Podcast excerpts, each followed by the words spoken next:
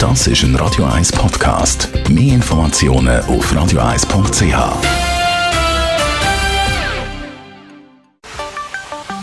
Der Finanzratgeber auf Radio 1 wird Ihnen präsentiert von der UBS.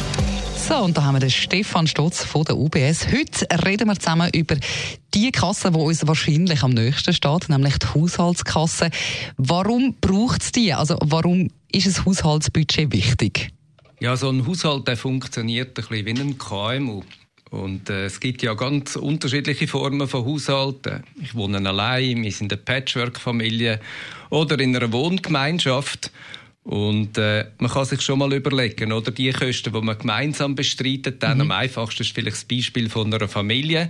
Aber äh, ja, wie viel Geld verdienen wir dann so im Monat und, und was brauchen wir dann auch im Monat? Und schon auch die Frage, für was geben wir dann unser Geld aus? immer im, im Hinterblick natürlich, vielleicht hat man ja auch noch ein Sportziel. Mhm.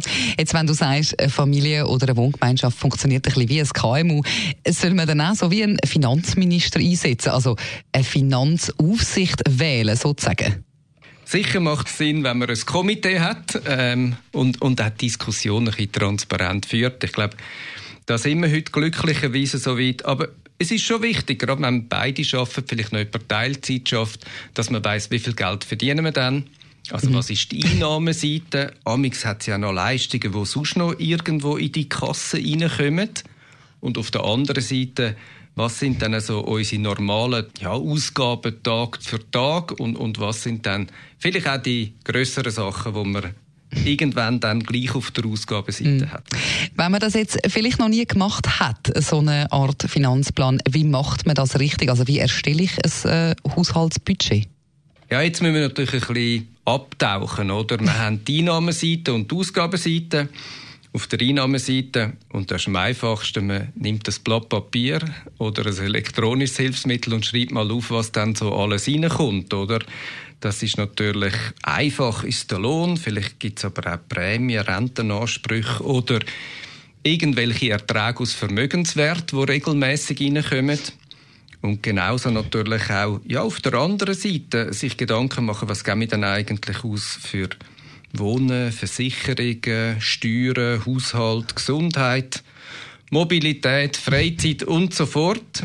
Ähm, man merkt schon, es sind viele Positionen. Mhm. Vielleicht wäre es einfacher, man würde nicht das Blatt Papier nehmen, sondern irgendein Tool suchen. Da gibt es auch ähm, gerade auf der Seite von Banken, aber auch sonst also Finanzassistenten, die einem helfen können, ähm, dort mehr Transparenz überzukommen.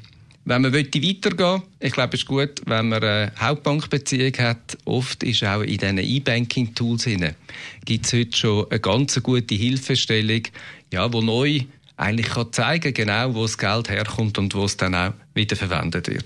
Okay, was gibt es dann vielleicht sonst noch äh, zu beachten? Ich glaube, wichtig ist, dass man Transparenz hat und nachher ein bisschen bewusst entscheidet, ob das gut ist oder nicht.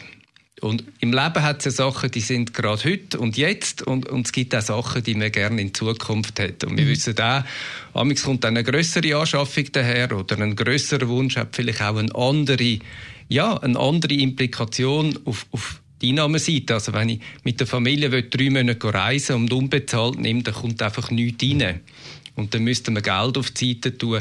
Und dass wir auch uns bewusst dann unterscheiden, in welcher Fristigkeit, wenn wir dann uns wie verhalten und sind wir happy mit dem, wie wir zusammen, wo die Verantwortung für das Geld haben, das Geld eben auch verwenden. Ha, braucht also auch beim Haushaltsbudget eine gewisse Harmonie und Zusammenarbeit. Merci vielmals für die Auskunft, Stefan Stotz von der UBS.